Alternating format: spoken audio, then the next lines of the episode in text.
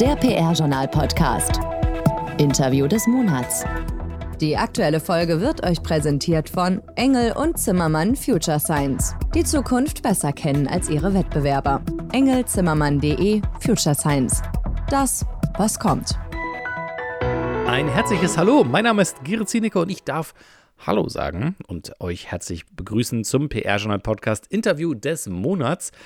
Wie immer am Montag nach dem PR-Journal-Podcast gibt es hier an dieser Stelle das Interview des Monats in seiner ausführlichen Länge.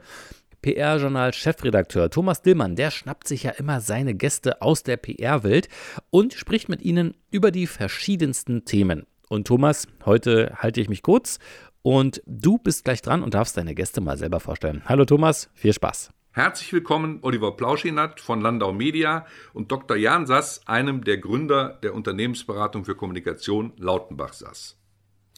Bevor wir jetzt ins Thema einsteigen, noch ganz kurz ein paar Worte zu meinen Gästen. Oliver Plauschinat ist seit 2009 für die neue Business Unit C Solutions bei Landau Media verantwortlich. In der Zeit davor, also schon seit mehr als 20 Jahren, arbeitet er im Bereich Research, Insights und Analytics in der PR für verschiedene Kommunikationsagenturen, unter anderem für Cotes Kleves und auch Lautenbach Sass, sowie weitere PR-Dienstleister. Apropos Lautenbach Sass, aus seiner Zeit dort kennt Oliver Plauschinat Dr. Jan-Erik Sass, unseren zweiten Gesprächspartner heute. Jan Sass wurde 2003 Gründungspartner seiner eigenen Unternehmensberatung Lautenbach Sass, die ihren Schwerpunkt im Bereich Kommunikation hat. Auch Sass blickt zurück auf langjährige Agenturerfahrung in verschiedenen Positionen, Darüber hinaus ist er als Lehrbeauftragter Co-Vorsitzender des DPRG-Arbeitskreises Kommunikationssteuerung und Wertschöpfung, Autor, Herausgeber von Fachbeiträgen und Büchern tätig. Herr Plauschinat, warum hat sich Landau Media entschlossen, sich mit LinkedIn zu beschäftigen und das CEO-Rating zu erstellen? Was waren Ihre Beweggründe dafür? Es gibt eigentlich zwei ähm, wesentliche Punkte, die uns motiviert haben, das ähm, Rating im letzten Jahr auch zu planen und auch in, den, ähm, in Angriff zu nehmen und umzusetzen. Das war einerseits natürlich, dass ähm, die Plattform LinkedIn sich jetzt wirklich zu einer der wichtigsten B2B-Plattformen im Bereich Social Media entwickelt haben. Ich meine, LinkedIn ist 2002 gegründet worden halt und ja, erst so in den letzten Jahren hat diese Plattform wirklich auch einen, ja, einen Push erfahren. Und äh, das zeigt zum Beispiel auch, dass im Dachraum allein im letzten Jahr drei Millionen neue Nutzer dazugewonnen werden konnten. Und so wird natürlich auch LinkedIn immer wichtiger äh, für, für CEOs, sich dort zu positionieren oder beziehungsweise ein wichtiger Kommunikationskanal neben Handelsblatt, FAZ und Co.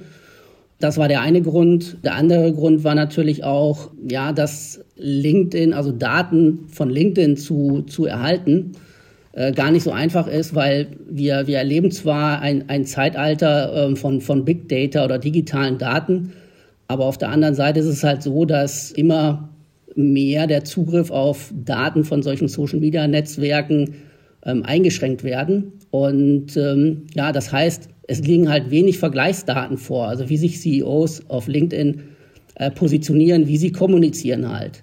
Zwar hat man noch mhm. immer zu den einzelnen Profilen ausreichend Daten, aber wenn es darum geht, wirklich auch Vergleichsdaten zu bekommen, fällt es halt sehr gering aus. Die Plattform stellt sehr wenige Daten zur Verfügung.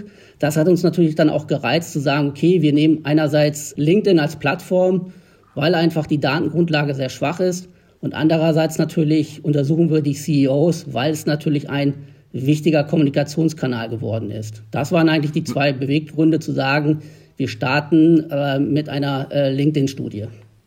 Ähm, kann man, kleine Zwischenfrage, kann man sagen, dass LinkedIn äh, dem anderen großen Business-Netzwerk Xing den Rang abgelaufen hat?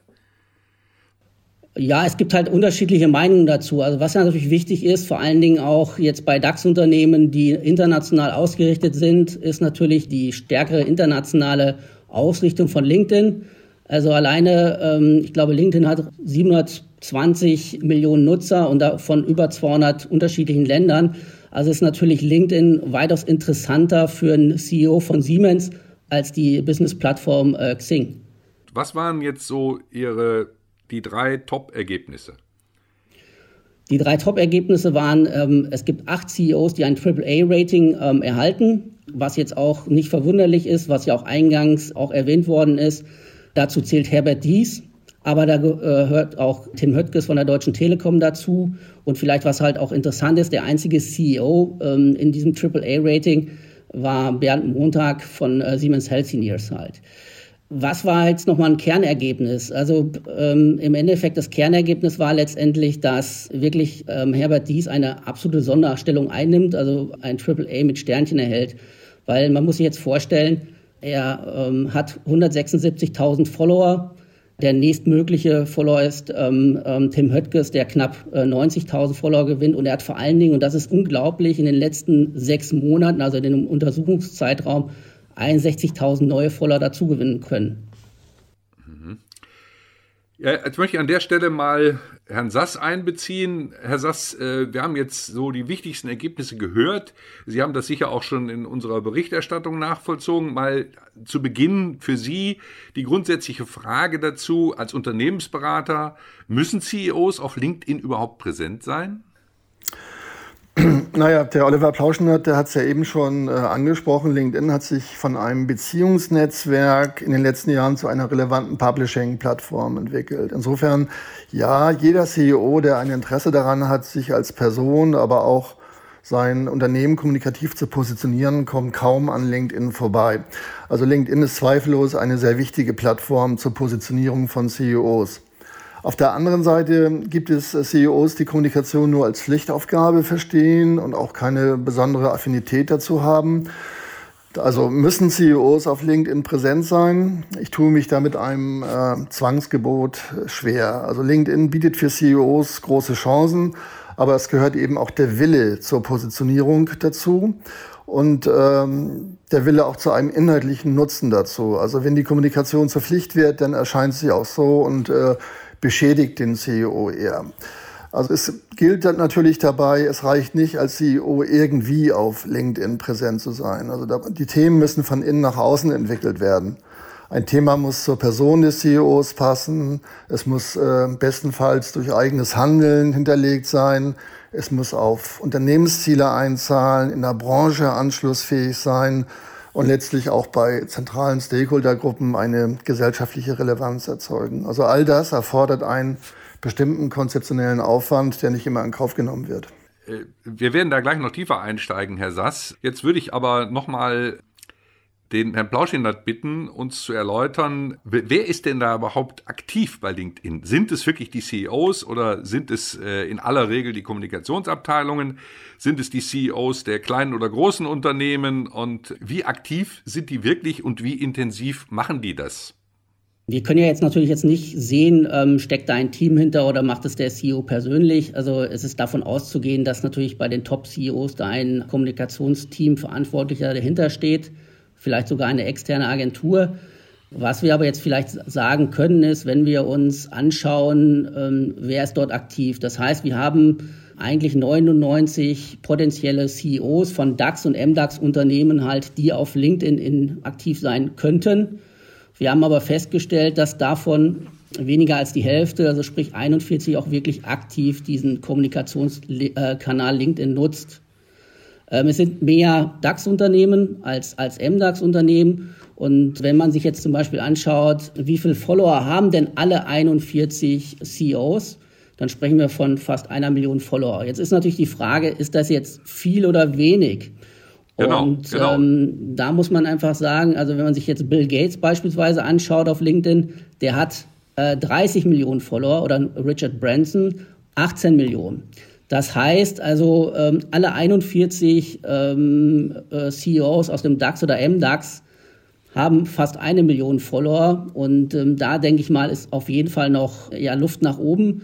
Und wenn man dann zum Beispiel vielleicht auch einen Christian Ronaldo nimmt, der hat auf Instagram fast 300 Millionen Follower. Also um einfach mal eine, eine Zahl auch einschätzen zu können. Halt. Und ich glaube, das ist auch ein wesentlicher Aspekt dieser Studie halt. Ja, also das heißt, man hat zwar immer wieder auch Kennzahlen, wo man versucht, äh, CEOs einzuordnen. Zum Beispiel jetzt bei äh, den Followern.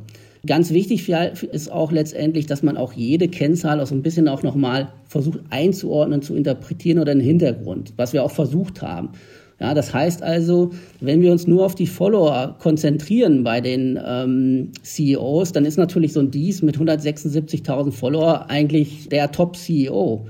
Natürlich auch ein Joe Kaeser beispielsweise oder ein Roland Busch. Nur man muss jetzt auch zum Beispiel schauen, das haben wir uns auch angeguckt, letztendlich, wie viel Mitarbeiter oder Beschäftigte sind denn von diesen einzelnen Unternehmen auch dann auf LinkedIn aktiv? Und da also Sie haben das Verhältnis, Sie haben das Verhältnis äh, unter die Lupe genommen zwischen der Zahl der Follower und der Zahl der Mitarbeiter und Mitarbeiterinnen, die dann auch bei LinkedIn vertreten sind. Genau, richtig. Und das ähm, ist natürlich dann auch ein interessanter Aspekt. Es ist natürlich auch ein Unterschied, ob man zum Beispiel wie Markus Haas, ja, der auch sehr aktiv ist auf LinkedIn, ja eine Tochter von dem ähm, spanischen Telefonica-Konzern letztendlich ist, der aber quasi für Telefonica Deutschland postet. Im Gegensatz dazu beispielsweise bei, bei Siemens, ja, die international ähm, in, in 180 Ländern aktiv sind und vor allen Dingen alleine auf LinkedIn fast 250.000 Mitarbeiter haben. So, und wenn man natürlich dieses Verhältnis sich anschaut, kann man natürlich auch sehr gut erkennen. Ja, man nimmt natürlich auch an, letztendlich, dass natürlich die Mitarbeiter eines Unternehmens auch dem CEO folgen sollten. Und wenn man dann natürlich dieses Verhältnis anschaut, dann sieht man schon auch interessante Abweichungen halt. Also das heißt, gelingt es beispielsweise einem, C äh, einem CEO auch die, die Mitarbeiter auf LinkedIn zu aktivieren? Oder gelingt es einem CEO über den über Mitarbeitern hinaus auch noch andere Stakeholder zu aktivieren? Ja, also als Beispiel, also Siemens hat 250.000 Mitarbeiter. Ähm, ein Joe Kaeser, der im Februar erst abgetreten ist, hat aber von den, ähm, von den Followerzahlen ungefähr 80.000. Ähm, und da sieht man natürlich das Missverhältnis. Also 250.000 Mitarbeiter, die aktiv sind, zu 80.000, die dem CEO folgen. Also es ist kein Automatismus, dass die Mitarbeiter ihrem CEO einfach blind folgen, sondern sie wollen darauf hinaus, dass die Zahl der Follower eine sozusagen erarbeitete Zahl ist, die nicht zwangsläufig an der Zahl der Mitarbeiter hängt. Ja, doch. Also es besteht auf jeden Fall einen, ein, ein äh, Zusammenhang zwischen ähm, Anzahl der Mitarbeiter und Höhe der Follower der einzelnen CEOs. Den, den Zusammenhang haben wir auch feststellen können. Aber man ähm, erkennt natürlich an stärkeren Abweichungen welcher CEO letztendlich es schafft, wirklich auch Mitarbeiter stärker zu aktivieren und welcher beispielsweise auch es eben weniger schafft halt. Ja, die Frage ist ja, wenn ich mich einschalten darf, ja, bitte, welche. Erkenntnis denn dahinter steht, hinter dieser Korrelation. Ja? Und also aus meiner Sicht ist die Zahl insofern aufschlussreich, ähm, als sie zeigt, äh, wie relevant erscheinen denn die Äußerungen eines CEOs auf LinkedIn aus der Innenperspektive. Also welche Orientierung verspricht man sich davon äh, als Mitarbeiter oder äh, welche, welche neuen Informationen? Und das ist schon ein Indikator auch dafür, also wie die äh, ja, Kommunikationsrolle, die Offenheit, die Transparenz des CEOs aus der Innensicht eingeschätzt wird, wäre meine Einschätzung. Mhm. Ja, aber vielleicht nochmal zu dem Punkt, das ist ganz interessant, weil im Endeffekt, es wäre natürlich schön, wenn man sich natürlich bei, ähm, sich nicht nur an der, an der Followerhöhe orientieren muss oder kann, sondern wenn man auch sieht, wie sich die Follower zusammensetzt. Aber hier meine ich ja auch, ist genau das Problem, diese Daten können wir als externer Dienstleister gar nicht erheben. Ja, und da gibt es auch keine Vergleichsdaten. Deswegen kann man letztendlich nur schauen, dass man eine Relation zwischen Anzahl der Mitarbeiter auf LinkedIn zu Follower hinstellt und dann wirklich sich anschaut, wo gibt es denn da Abweichungen? Eine Korrelation gibt es auf jeden Fall, die haben wir berechnet, okay. die ist hm. sehr stark. Also wir kommen ja gleich noch, vielleicht da gibt es, glaube ich, ein paar mehr Einblicke. Äh, jetzt nicht, wie sich die Follower zusammensetzen, aber äh, zu welchen Themen sich die CEOs äußern. Und äh, da finde ich, haben wir gleich noch, können wir gleich noch auf interessante Punkte zu sprechen kommen. Vorher möchte ich aber Herrn Sass auch noch mal fragen, im Hinblick darauf, Herr Blauschenert hat die Zahlen dargelegt, die im internationalen Vergleich vielleicht noch nicht so wahnsinnig hoch sind. Hängt das auch damit zusammen, dass in Deutschland die Kultur des Unternehmenschefs sich öffentlich äußern in den sozialen Medien erst noch wachsen muss, dass das erst noch erlernt werden muss, dass es da eine sehr ausgeprägte Zurückhaltung vielerorts noch gibt?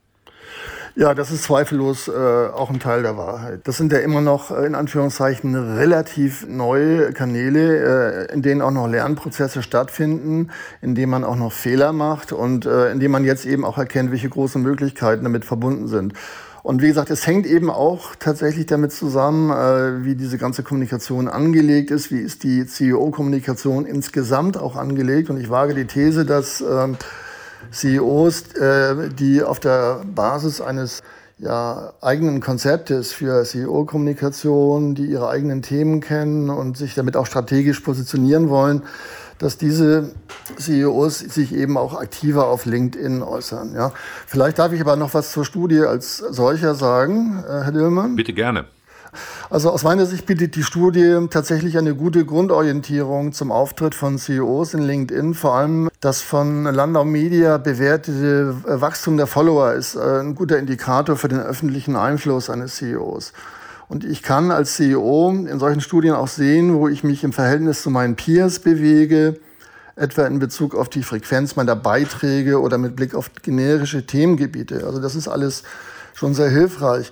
Also aus der Beratungsperspektive, da möchte ich natürlich wissen, welches konkrete strategische Thema verbirgt sich denn hinter einem generischen Themenfeld, wie in der Studie angegeben, also zum Beispiel Innovation oder politisch-gesellschaftliche Entwicklung. Also welche Themen stecken denn eigentlich dahinter? Also wer besetzt diese konkreten Themen noch und wie sieht es überhaupt bei Topic Ownership auf, aus? Ja? Und wie kann sich mein CEO dagegen differenzieren? Da ähm, sagt mir zwar die Studie, ob und wie intensiv sich ein CEO in generischen Themenfeldern äußert, aber nicht zu welchen strategischen Themen. Und das reicht für eine Positionierungsanalyse natürlich nicht aus. Also das ist äh, jetzt mhm. kein Vorwurf an die Studie als solche, weil ich eben weiß, dass es schwierig ist, solche Erkenntnisse auf der Basis von, von zugänglichen äh, quantitativen Daten zu, zu erheben.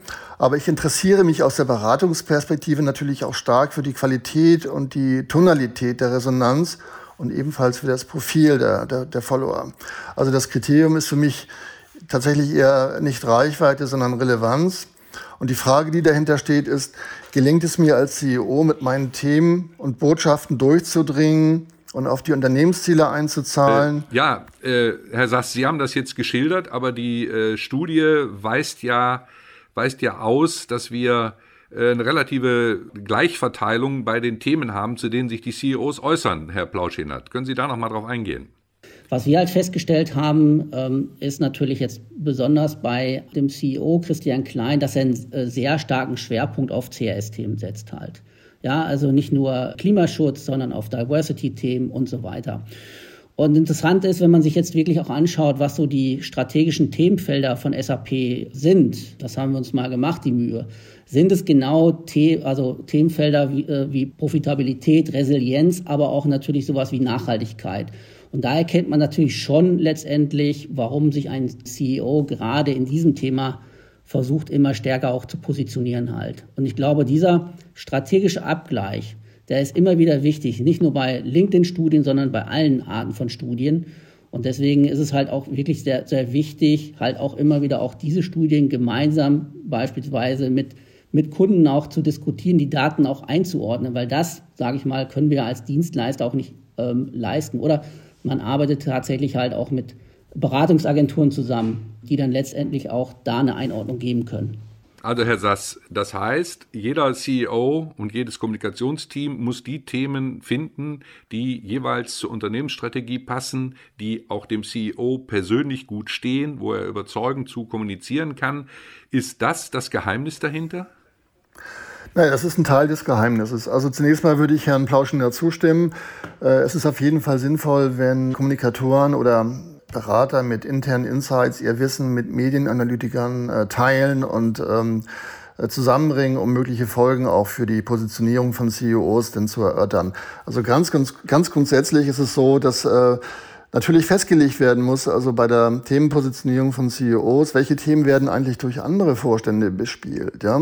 Und äh, dazu braucht man eben ein Konzept, am besten für den gesamten Vorstand. Also, und dabei spielt sicherlich auch die Führungs- und Organisationsstruktur eines Unternehmens eine Rolle. Also wenn ich zum Beispiel CEO einer Landesgesellschaft bin, dann adressiere ich äh, weniger internationale Themen und dafür Themen mehr, die den deutschen Markt äh, betreffen. Und bin ich CEO eines internationalen Konzerns, halte ich mich wohl eher bei Produkt- und Service-Themen zurück, weil es dafür denn in der Regel eigene Vorstände gibt. Das kann man übrigens gut auch den, an den Analysedaten zu Tim Höttges von der Telekom sehen. Herr Plauschen, das können Sie, glaube ich, bestätigen. Ne?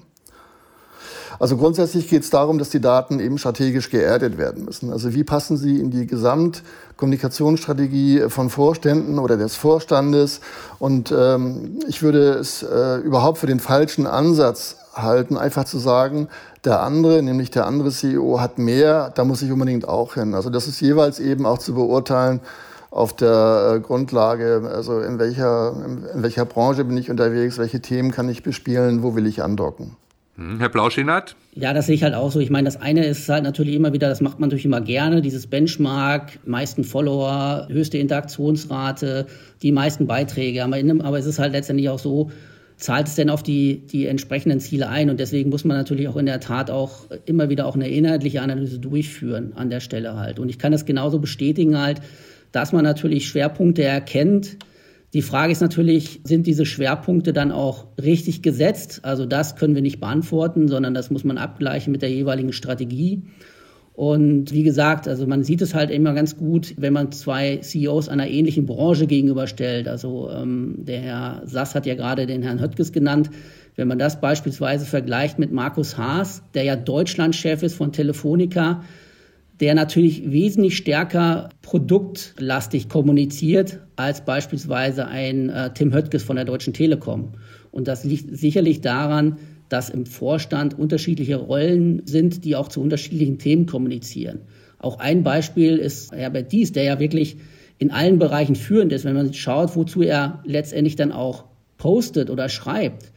Eigentlich zu vielfältigen Themen, aber was er wirklich auslässt, ist, er schreibt gar nicht was über irgendwelchen Bilanzzahlen oder Quartalzahlen, was viele machen. Darüber kommuniziert er null. Und da wäre es natürlich interessant, dann auch zu sehen, da gibt es halt den äh, CFO, ist derjenige dann auch dafür verantwortlich, im Volkswagen-Konzern solche Nachrichten über LinkedIn zu kommunizieren. Haben wir nicht gemacht, aber das ist sicherlich so ein Ausblick, dass man quasi auch schaut, gibt es unterschiedliche Rollen im Vorstand und unterschiedliche Themen. Jetzt haben wir drei in unserem Fachgespräch natürlich auf viele Insights geguckt bis jetzt und haben äh, ein bisschen analysiert die Zahlen und haben darauf hingewiesen, dass es zur Unternehmensstrategie passen muss. Äh, eingangs hat der Herr Plauschin aber auch gesagt, dass die Zahlen ja noch relativ überschaubar sind. Wenn sie auch hoch sind, sie sind aber im internationalen Vergleich relativ überschaubar.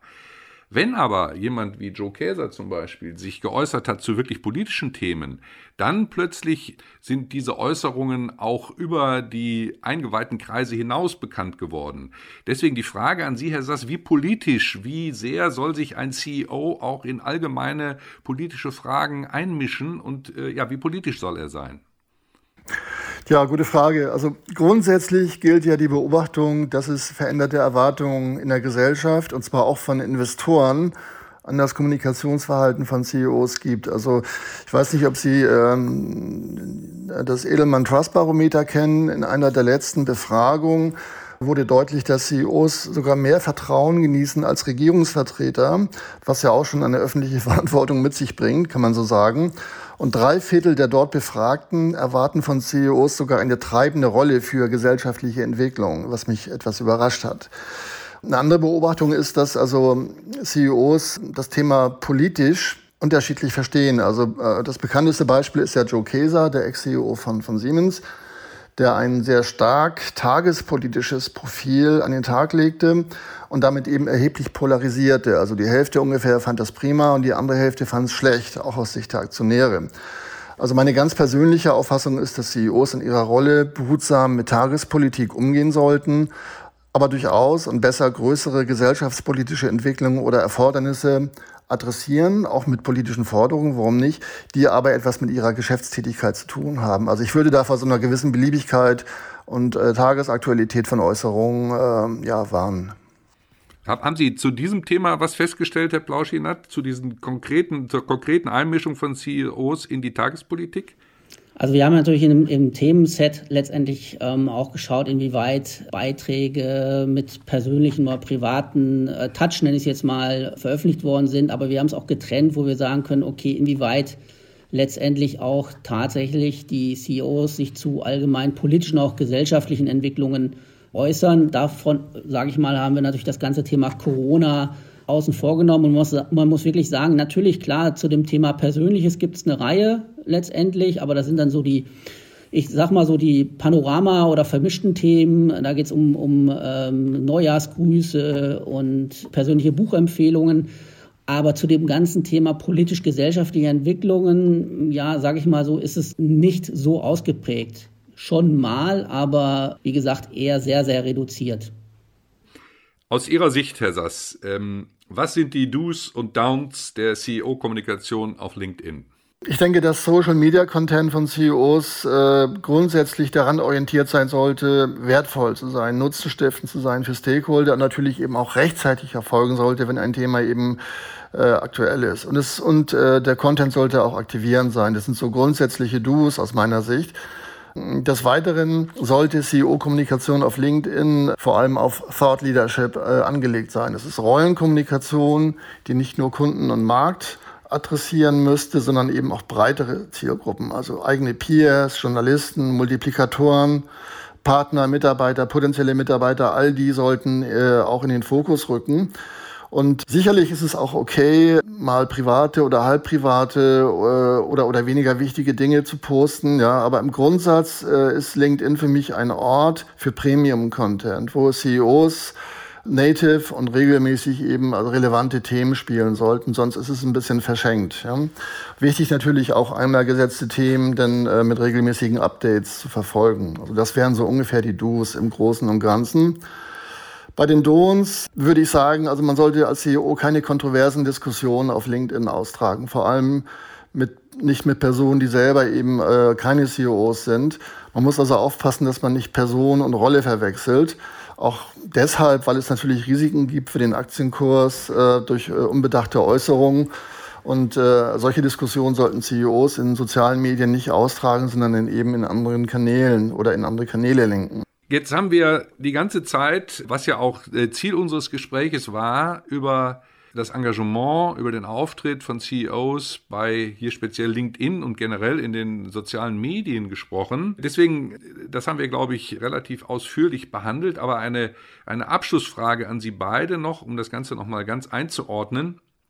Können denn diese CEOs, die hier bei LinkedIn und möglicherweise noch in anderen sozialen Medien unterwegs sind, damit die klassischen Medien völlig außer Acht lassen, ist es viel, weil es viel einfacher ist, sich auf LinkedIn zu Wort zu melden, weil eben kein Gatekeeper dazwischen ist, ist damit eine Tendenz verstärkt worden, die klassischen Medien immer weiter auszublenden aus dieser Art von Kommunikation, Herr Plauschinat? Die Diskussion, äh, ob ein Medienkanal oder Kommunikationskanal ausgetauscht wird oder weniger wichtig wird, die, die fühlt man ja schon ähm, jahrelang halt. Und ähm, ich glaube einfach, was, was ganz klar ist halt, ist, ähm, es ist keine Substitution, sondern eher, das ganze Thema ist eher komplementär zu sehen halt. Das heißt also, äh, man muss nach wie vor letztendlich, und das ist natürlich auch wichtig, ähm, natürlich in den Leitmedien äh, präsent sein, aber natürlich auch Kommunikationskanäle wie LinkedIn auch nutzen, vielleicht mit einem anderen Themensetting, mit einem anderen äh, Content, mit einer anderen Content-Aufbereitung. Aber das ist ja eigentlich genau die Diskussion, ähm, die man führt und warum sich immer mehr Kommunikationsabteilungen im Newsroom aufstellen. Ja, weil es eben darum geht, letztendlich immer mehr Medienkanäle zu bespielen. Also insofern ähm, sehe ich da keine Verdrängung, aber auf jeden Fall letztendlich in erster Linie muss man tatsächlich auch als CEO überlegen, wie ich meine Kommunikation äh, über die einzelnen Kanäle also koordiniere. Herr Sass, Ihr Abschlussstatement? Ja, ich würde Herrn Plauschenetter grundsätzlich äh, zustimmen. Ich würde auch keine Substituierung erkennen, dass man sich jetzt nur noch auf LinkedIn verlassen dürfte, sondern ich sehe eher eine Differenzierung. Man muss Kanäle aus CEO-Sicht tatsächlich differenziert betrachten und gucken, was mache ich denn eigentlich äh, auf welchem Kanal, welche Themen spiele ich dort und wen will ich dort erreichen. Das kann man ja auch zum Teil schon sehen an differenzierten Social-Media-Strategien. Also die relevantesten Kanäle sind ja äh, LinkedIn und Twitter. Und äh, war es jetzt Herbert Dies? Ich weiß es nicht mehr ganz genau. Ich glaube, jedenfalls auch dort gibt es ja eine Aufteilung, dass also in Twitter eher so ähm, Journalisten und Politiker adressiert werden, auch eher mit Public Affairs Themen und dass LinkedIn äh, für andere Themen dann geöffnet wird. Und dasselbe gilt eben auch für, für klassische Kanäle, die bleiben weiterhin relevant. Es geht also eher um eine Differenzierung und Abschließend möchte ich auch noch sagen, also bei der Frage, die jetzt die ganze Zeit im Hintergrund steht, also was lernen wir eigentlich aus solchen Studien für die Positionierung?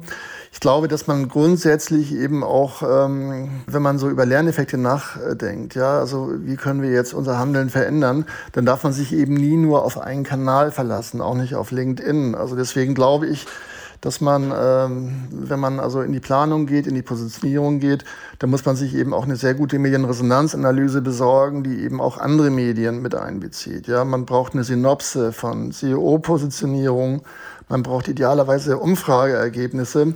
Erst dann steht, entsteht, ich weiß nicht, ob Herr Plauschendert mir dazu stimmt, eine Analysebasis, auf der sich wirklich also auch gute Empfehlungen für das Kommunikationshandeln des CEOs ableiten lassen. Okay. Herr Sass, vielen Dank. Herr Plauschinat, vielen Dank. Sie haben beide letztendlich dafür plädiert, dass die Social-Media-Aktivitäten eine wesentliche Ergänzung zu den Aktivitäten der klassischen Medienarbeit sind und dass das eher sich noch verstärkt und zunimmt. Ich danke Ihnen, ich wünsche Ihnen äh, für Ihre Arbeit weiterhin viel Erfolg und äh, freue mich, wenn wir uns demnächst mal wieder im realen Leben treffen können. Vielen Dank. Ja, vielen Dank, Herr Dellmann, auch von mir. Tschüss. Ja, auch vielen Dank, ähm, Herr Dillmann. Und ähm, ja, hoffen wir, dass wir uns bald mal wieder live auf irgendeinem Branchenevent treffen können. Tschüss. Dankeschön. Vielen Dank an Oliver Plauschinat von Landau Media und Dr. Jan Sass, einem der Gründer der Unternehmensberatung für Kommunikation Lautenbach Sass. Und natürlich auch vielen Dank dir, lieber Thomas, der Chefredakteur des PR-Journals Thomas Dillmann, im Gespräch mit seinen Gästen. Wir hören uns wieder am letzten Donnerstag im Monat Mai mit dem PR-Journal Podcast und das müsste der 27. Mai sein. Also bitte mal eintragen in den Kalender. Noch einfacher geht es, wenn ihr hier auf den Abo-Button drückt. Dann kriegt ihr nämlich immer die aktuellsten Informationen zu den neuesten Episoden des PR-Journal Podcasts und des Interview des Monats. Also unbedingt mal raufklicken. Lohnt sich. Bis dahin, bleibt alle gesund. Bis dann. Die aktuelle Folge wurde euch präsentiert von Engel und Zimmermann Future Science. Die Zukunft besser kennen als ihre Wettbewerber. engelzimmermann.de Future Science. Das, was kommt. Alles Wissenswerte aus der PR- und Kommunikationsbranche und mehr Jobs gibt's zum Nachlesen auf pr-journal.de. Produziert wurde dieser Podcast in Zusammenarbeit mit All Media Channels den Audioexperten für Radio PR und Podcasts.